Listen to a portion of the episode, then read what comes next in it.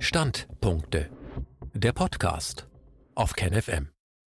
Corona-Untersuchungsausschuss Teil 32 oder 13.3 Majestätsbeleidigung oder notwendige Prüfung.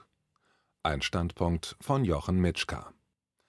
In der Corona-Ausschusssitzung Nummer 13 von August 2020 wird das Thema Mittelstand in der Krise, Staatsverschuldung, Pandemiegewinnler behandelt. In diesem dritten Teil der Zusammenfassung diskutierte der Ausschuss zunächst noch mit Dr. Wolf-Dieter Stelzner und Professor Kreis und fuhr anschließend mit der Befragung von Professor Dr. Martin Schwab, einem Rechtswissenschaftler, fort. Professor Kreis erwähnte dann noch Beispiele, was man ökonomisch machen könnte, um etwas positiv zu bewirken, nachdem so viel Negatives auf den Tisch gekommen war. Vogelgrippe, Schweinegrippe, Corona hätten alle etwas mit Tieren zu tun. Es wäre fast so, als ob etwas zu uns zurückkäme, was wir den Tieren in der modernen Massentierhaltung und Schlachtung antun. Deshalb sollte man einen Lockdown der unmenschlichen Großlandwirtschaft in Erwägung ziehen, man sollte zurückkehren zu einer überschaubaren Hofgröße und einem natürlicheren Maß. Das gleiche gelte für die Pestizidlandwirtschaft. Es wäre absurd zu behaupten, ökologische Landwirtschaft wäre zu teuer, wenn man sieht, dass die Bundesregierung nun mit allen abgegebenen Garantien bereits über eine Billion Euro ausgegeben hat. Seit den 1980er Jahren gäbe es Wirtschaftsmodelle, die darauf aufbauen, dass Ökonomie in einem vernünftigen Maß betrieben wird, nicht zu groß und nicht zu klein. Man müsse zu einer Wirtschaft des menschlichen Maßes kommen. Die wäre dann auch mit Demokratie wieder vereinbar. Dr. Wodak wies darauf hin, dass das derzeitige Wirtschaftssystem auf einem geförderten Egoismus bestehe. Dabei ist die Wirtschaft der Teil eines Organismus, und wenn ein Teil des Organismus beginnt, die anderen Teile aufzufressen und zu verdauen, kann der Organismus nicht überleben. Deshalb müsse man diesen Egoismus streng reglementieren. Die Frage wäre, ob man heute noch in der Lage ist, einen globalisierten Egoismus wieder in seine menschlichen Schranken zu verweisen. Es gäbe eine globalisierte Wirtschaft, aber keine globalisierte Kontrolle dieser Wirtschaft. Professor Dr. Martin Schwab Professor Schwab hat in Bielefeld eine Professur für Bürgerliches Recht, Verfahrensrecht und Unternehmensrecht. Er arbeite auch im Grenzbereich zwischen Zivilrecht und öffentlichem Recht. Er hat einige Lehrbücher, Artikel und Kommentare in der juristischen Fachliteratur verfasst Seit die Corona-Krise begann, hätte er sich aber sehr stark konzentriert auf Fragen, die sich mit dieser Krise beschäftigten. Er würde insbesondere drei Fragekreisen nachgehen. Zitat Ein Staat, der seinen Unternehmern verbietet, Geld zu verdienen, muss ihnen sagen, wo es stattdessen herkommen soll. Zitat Ende. Er würde aber auch presserechtlichen Fragen nachgehen, weil Menschen, welche Einwände gegen Regierungsentscheidungen vortragen, sofort als Verschwörungstheoretiker diskreditiert werden Zitat: Da stellt sich mir die Frage, wo der Boden der geistigen Auseinandersetzung endet und die rechtswidrige Verletzung des allgemeinen Persönlichkeitsrechts beginnt. Zitat Ende. Der dritte Fragenkreis wäre, wie man mit von Quarantäne Betroffenen umgehe. Man nehme die Menschen dort als Gefahrenquelle wahr, aber sind sie nicht auch Schutzsubjekt? Was mache man mit Menschen, die nun ihre Miete nicht bezahlen können oder kein Geld haben, um sich einen Anwalt zu nehmen?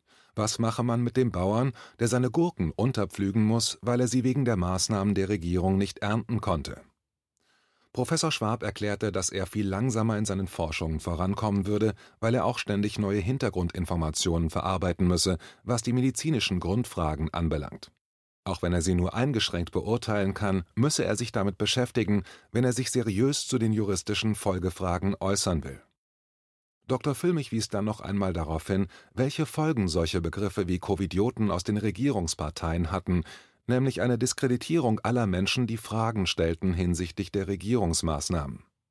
Professor Schwab vertrat die Auffassung, dass der Begriff Covidiot eine strafbare Beleidigung darstellt. Darin enthalten wäre das Wort Idiot, weshalb man nicht lange darüber diskutieren müsse. Zitat ich selber muss immer damit rechnen, wenn ich etwas publiziere, dass irgendein Gericht oder eine andere Autorin sagt, was der Schwab da sagt, ist völliger Käse, und zwar aus den und den Gründen.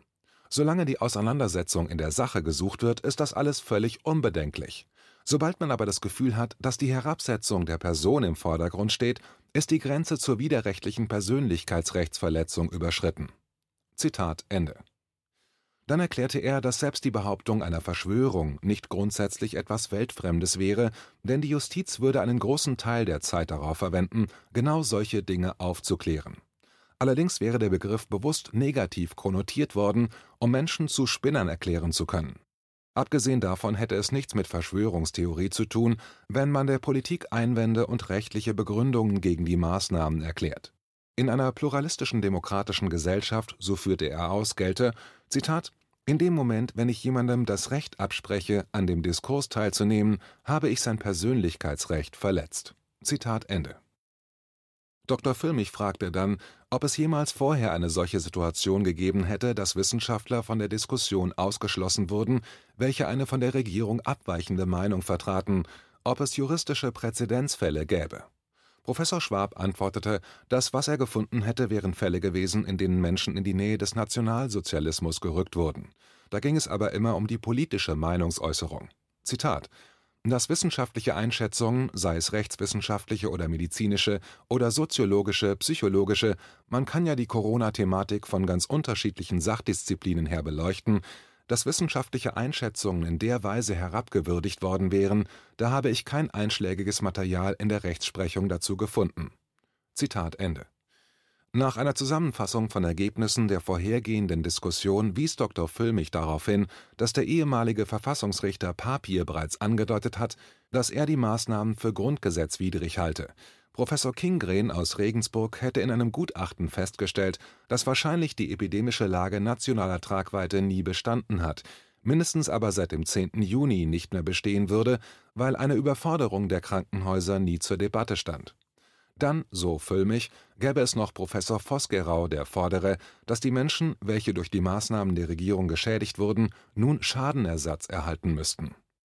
Dann führte er aus, dass in dem Ausschuss die Tendenz bestehe, die PCR-Tests bzw. ihren Missbrauch als Ursprung für alle folgenden Probleme anzusehen.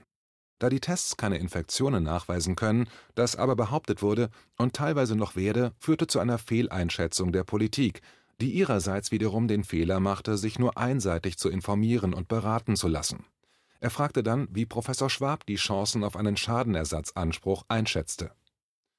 Dieser antwortete, dass er sich dem Thema über das gewerbliche Mietrecht angenähert hätte, indem er der Frage nachgegangen war, wie rechtlich die Frage zu bewerten wäre, was passiere, wenn ein Unternehmer gezwungen werde, sein Unternehmen zu schließen.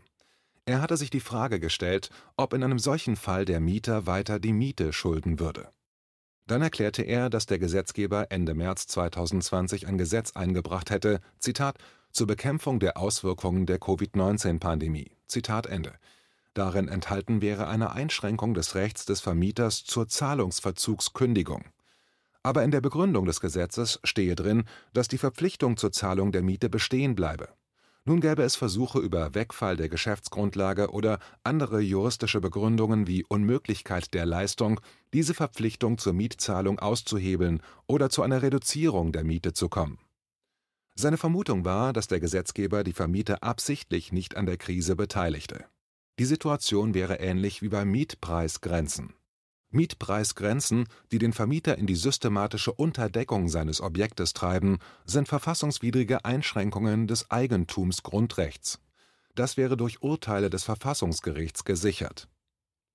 Das heißt, auf der Vermieterseite gibt es schon eine Menge Rechtsprechung, die einen Entschädigungsanspruch begründe. So wäre die Politik wohl zu dem Schluss gekommen, dass man zwar die Gewerbetreibenden in ihrem Eigentumsrecht einschränken könne, weil es hier noch keine Urteile gibt, nicht aber die Vermieter. Das wäre nach der Meinung von Professor Schwab rechtlich nicht haltbar. Man müsse Gewerbetreibende und Solo-Selbstständige in der juristischen Betrachtung trennen. Gewerbetreibende hätten sehr wohl auch ein Grundrecht am eingerichteten und ausgeübten Gewerbebetrieb. Auch das wäre Eigentum im Sinne von Grundgesetz Artikel 14 wenn der Gesetzgeber dem Gewerbetreibenden verbietet, mit seinem Gewerbe Geld zu verdienen, ohne dass der Gewerbetreibende irgendeinen Einfluss auf die Entscheidung hatte, treibt man nun den Gewerbetreibenden in die systematische Unterdeckung. Zitat Der Staat hat die Schulden, die dadurch auflaufen, dass ich keine Einnahmen habe. Die hat er dann gefälligst selber zu übernehmen. Zitat Ende. Es wäre nicht einsehbar, dass das Recht, mit Immobilien Geld zu verdienen, einen höheren Schutz genießen sollte als das Recht, mit einem Gewerbe Geld zu verdienen.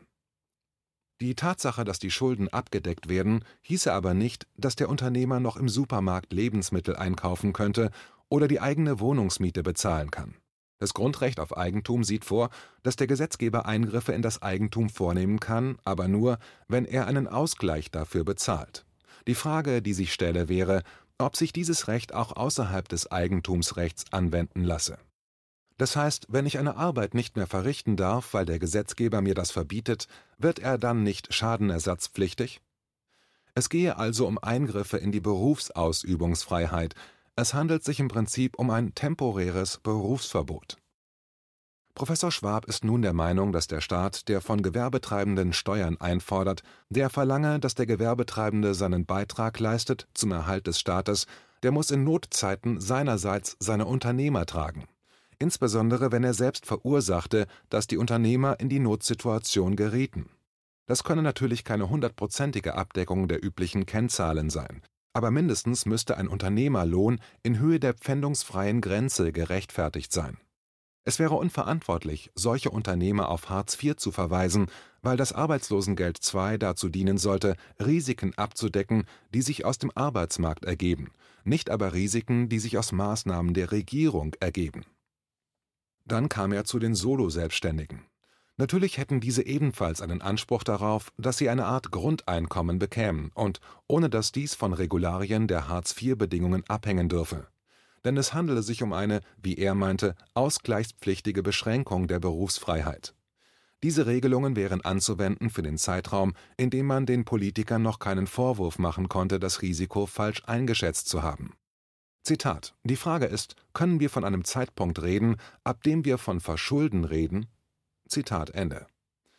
Als Jurist ging er nun in seiner Betrachtung davon aus, dass es gelänge, die Annahmen, welche diese Politik der Bundesregierung fachlich begründen, zu entkräften. Er unterstellte in den folgenden Ausführungen, dass es gelingt, die Annahme zu entkräften, dass die Bevölkerung keine Grundimmunität hat, dass man das Virus ohne Symptome weitergeben kann er unterstellte, dass das Infektionsgeschehen anhand von ungeeigneten Beweismitteln identifiziert wurde, dass die PCR-Tests also keine Erkrankungen nachweisen.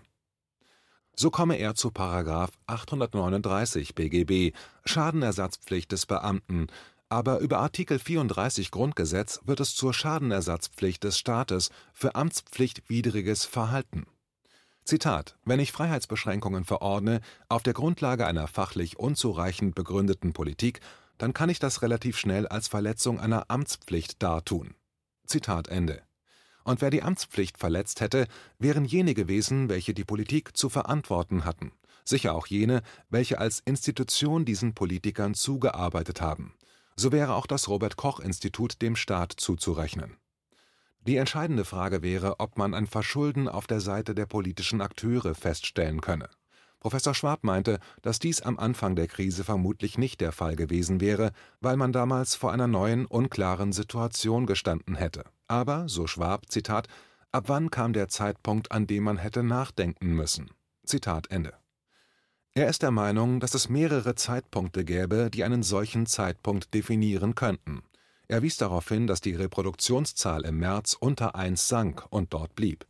Und es hätte Fachleute gegeben, die darauf hinwiesen, dass die Maßnahmen der Bundesregierung keinen messbaren Einfluss auf die Infektionszahlen hatten.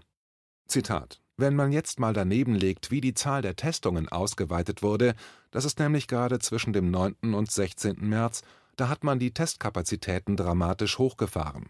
Man hat also mehr getestet und mehr Fälle gefunden. Zitat Ende. Und auch in regierungsfreundlichen Beiträgen hätte man lesen können, dass dies auf eine große Dunkelziffer hindeuten würde. Das hieße, dass das Virus schon früher deutlich aktiver gewesen wäre, und obwohl man immer mehr getestet hatte, fand man immer weniger. Der Professor Stefan Homburg wäre in den Medien heftig dafür angegriffen worden, auf diese statistische Tatsache deutlich hinzuweisen. An dieser Stelle hätte die Politik spätestens reagieren müssen. An dieser Stelle hätte die Regierung den ergebnisoffenen wissenschaftlichen Diskurs suchen müssen mit These, Antithese und Synthese. Wenn am Ende eines solchen Diskurses die Erkenntnis stehen sollte, dass wir diese Freiheitseinschränkungen gar nicht gebraucht hätten, dann wird man sagen müssen, hättet ihr diesen Diskurs früher angestoßen, wären wir früher in der Krisenbewältigung wesentlich weiter gewesen. Ende. Dann wird man sagen müssen, so Professor Schwab, es hätte der im Verkehr erforderlichen Sorgfalt entsprochen, ein System zur wissenschaftsbasierten Risikobewertung aufzulegen. Das wäre zu Beginn vielleicht noch nicht möglich gewesen, aber zu diesem Zeitpunkt sicher notwendig geworden. Das wäre Mitte April 2020 gewesen. Eine zweite Möglichkeit nachzudenken hätte sich am 11. Mai geboten, als ein inzwischen suspendierter Mitarbeiter der Regierung ein sogenanntes Fehlalarmpapier erstellte. Darin hatte er aufgelistet, welchen Preis die Gesellschaft insgesamt für diese Maßnahmen zahlen wird. Auch zu diesem Zeitpunkt hätte sich die Möglichkeit ergeben, zu überprüfen, ob die Maßnahmen noch durch die Umstände getragen werden. Insbesondere hätte die Möglichkeit bestanden, nicht nur die Gesundheitsseite, sondern die Seite der Kollateralschäden zu beleuchten. Diese Seite der Kollateralschäden sieht Professor Schwab auch heute noch in der medialen Diskussion viel zu wenig abgebildet.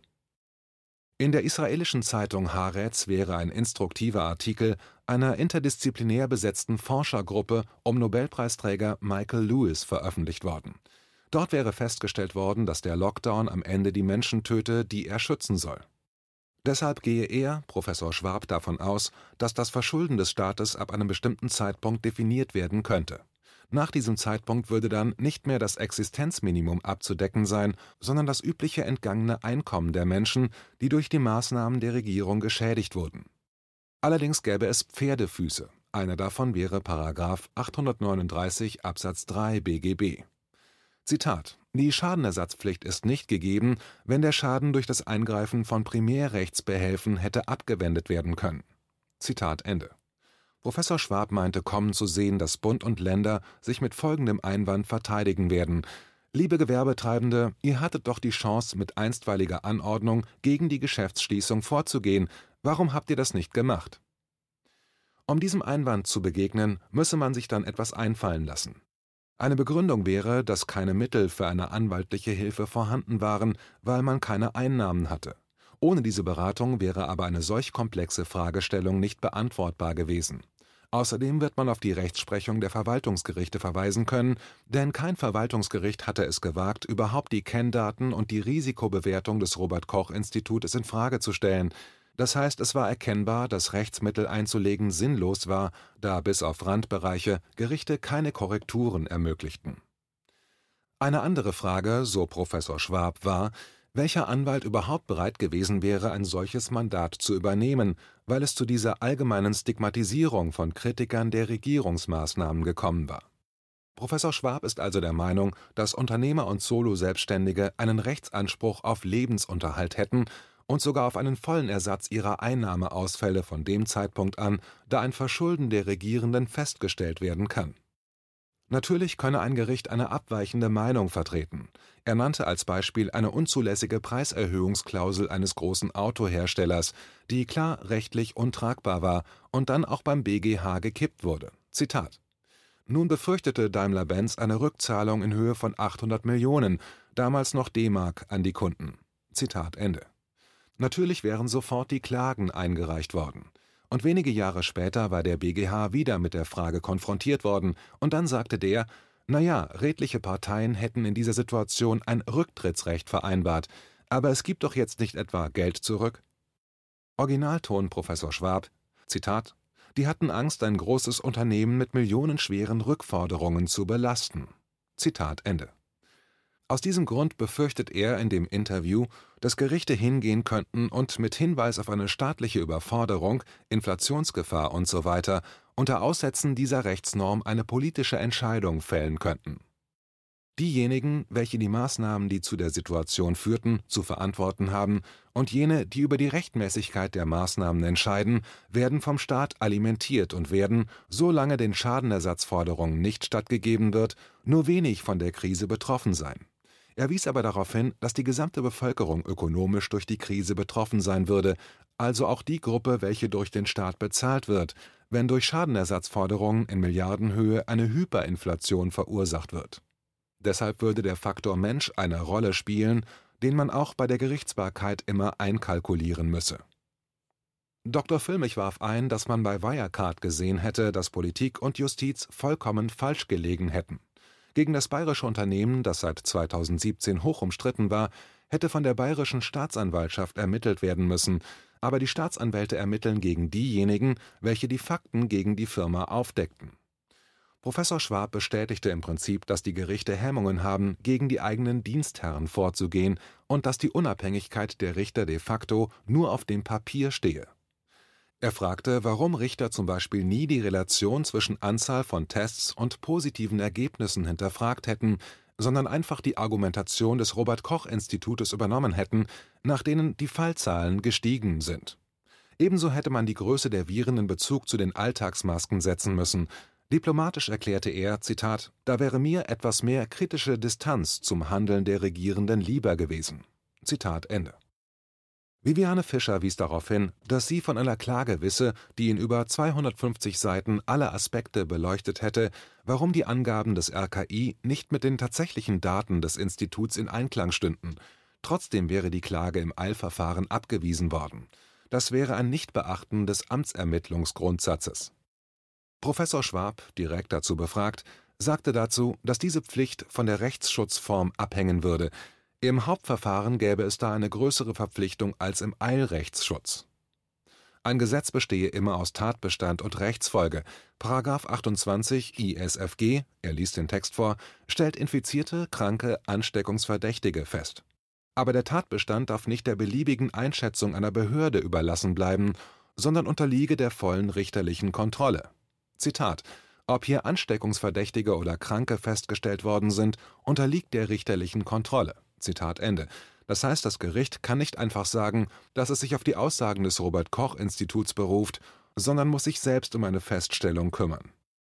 Allerdings komme es auf den anwaltlichen Text an, mit dem das Gericht angesprochen werde, ob daraus für das Gericht eine Pflicht entsteht, den Tatbestand selbst zu ermitteln dann wies er darauf hin, dass bei einer falsch-positiven Rate von 1 Prozent in den von ihm eingesehenen RKI-Daten dies mit der Zahl der positiven Ergebnisse des PCR-Tests übereinstimmten. Selbst wenn man die falsch-negativen Ergebnisse davon abzieht, ergäbe sich ein Bild, was von den Gerichten niemals gesehen wurde. Aber er könnte die Situation nicht abschließend beurteilen, weil in Eilverfahren dieser Amtsermittlungsgrundsatz nur zum Tragen komme, wenn er durch eine entsprechende Forderung im Schriftsatz des Anwaltes ausgelöst werde. Auf den Hinweis von Viviane Fischer, dass die Gerichte auch keine regionale Tatbestandsmerkmalsfeststellung trafen, bestätigte Professor Schwab, dass dies notwendig wäre. Dr. Füllmich wies darauf hin, dass Hauptverhandlungen, in denen Tatbestände dann mit Hilfe von Gutachtern ermittelt werden, über mehrere Jahre dauern, während in der Zwischenzeit Tatsachen, nämlich Insolvenzen und Existenzvernichtungen, realisiert werden. Während in Eilanträgen die Gerichte, wie man in der Vergangenheit sehen konnte, sich auf Aussagen von Regierungsinstitutionen zurückziehen, statt selbst in die Tatsachenermittlung einzutreten. Dr. Wodak warf ein, dass möglicherweise die Widerspruchsmöglichkeit gegen Maßnahmen von Behörden, bevor es zu einer Klage komme, nicht ausreichend genutzt werden würden worauf Professor Schwab darauf hinwies, dass in vielen Bundesländern die Einspruchsmöglichkeiten eingeschränkt worden wären und die Menschen sofort zu Gericht geschickt würden. Dann ging er auf die Frage ein, was man tun könne, um schnell zum Beispiel Unterhalt zu erreichen. Zitat Wenn es um Hilfe für Lebensunterhalt geht, dann kann man sich schon überlegen, ob man via einstweiliger Verfügung wenigstens mal so eine Mindestsumme, die man unbedingt zum Überleben braucht, einklagen kann. Zitat Ende. Dazu müssten aber die Gerichte bereit sein, grundsätzlich zu sagen, dass der Staat den Menschen verboten hat, Geld zu verdienen und dass der Staat deshalb Ersatz leisten muss. Dann ging er auf die Idee ein, in den USA zu klagen. Dort gäbe es auch eine Sachverhaltsermittlung neben der Sammelklage, die es in Deutschland noch nicht gibt. Der Vorteil eines Vorgehens in den USA könnte sein, dass eine Drohkulisse aufgebaut wird, Professor Schwab meinte, dass wenn ein US-Gericht hinginge und erklären würde, sich den wissenschaftlichen Grundlagen der Corona-Politik zuwenden zu wollen, also ob es schon Grundimmunität, Kreuzimmunität gäbe, was sagen die PCR-Tests wirklich aus, gibt es überhaupt asymptomatische Infektionen, dann gäbe es für Menschen in Deutschland, die sich einer solchen Klage anschließen, den Vorteil, dass sich ein US-Gericht nicht krampfhaft an den Aussagen einer deutschen Behörde klammern werde da der Diskurs in Deutschland nicht stattfindet, könnte so der Diskurs in den USA erzwungen werden. Auch wenn die deutschen Behörden dann sagen könnten, dass sie schon dafür sorgen würden, dass ein Urteil der US-Gerichte in Deutschland nicht vollstreckbar werden, würde Druck aufgebaut, der zu Veränderungen in Deutschland führen könnte. Wie es weitergeht. Weiter geht es in der nächsten Woche mit Sitzung 14 und dem Thema Der Rechtsstaat und die Berliner Demonstrationen.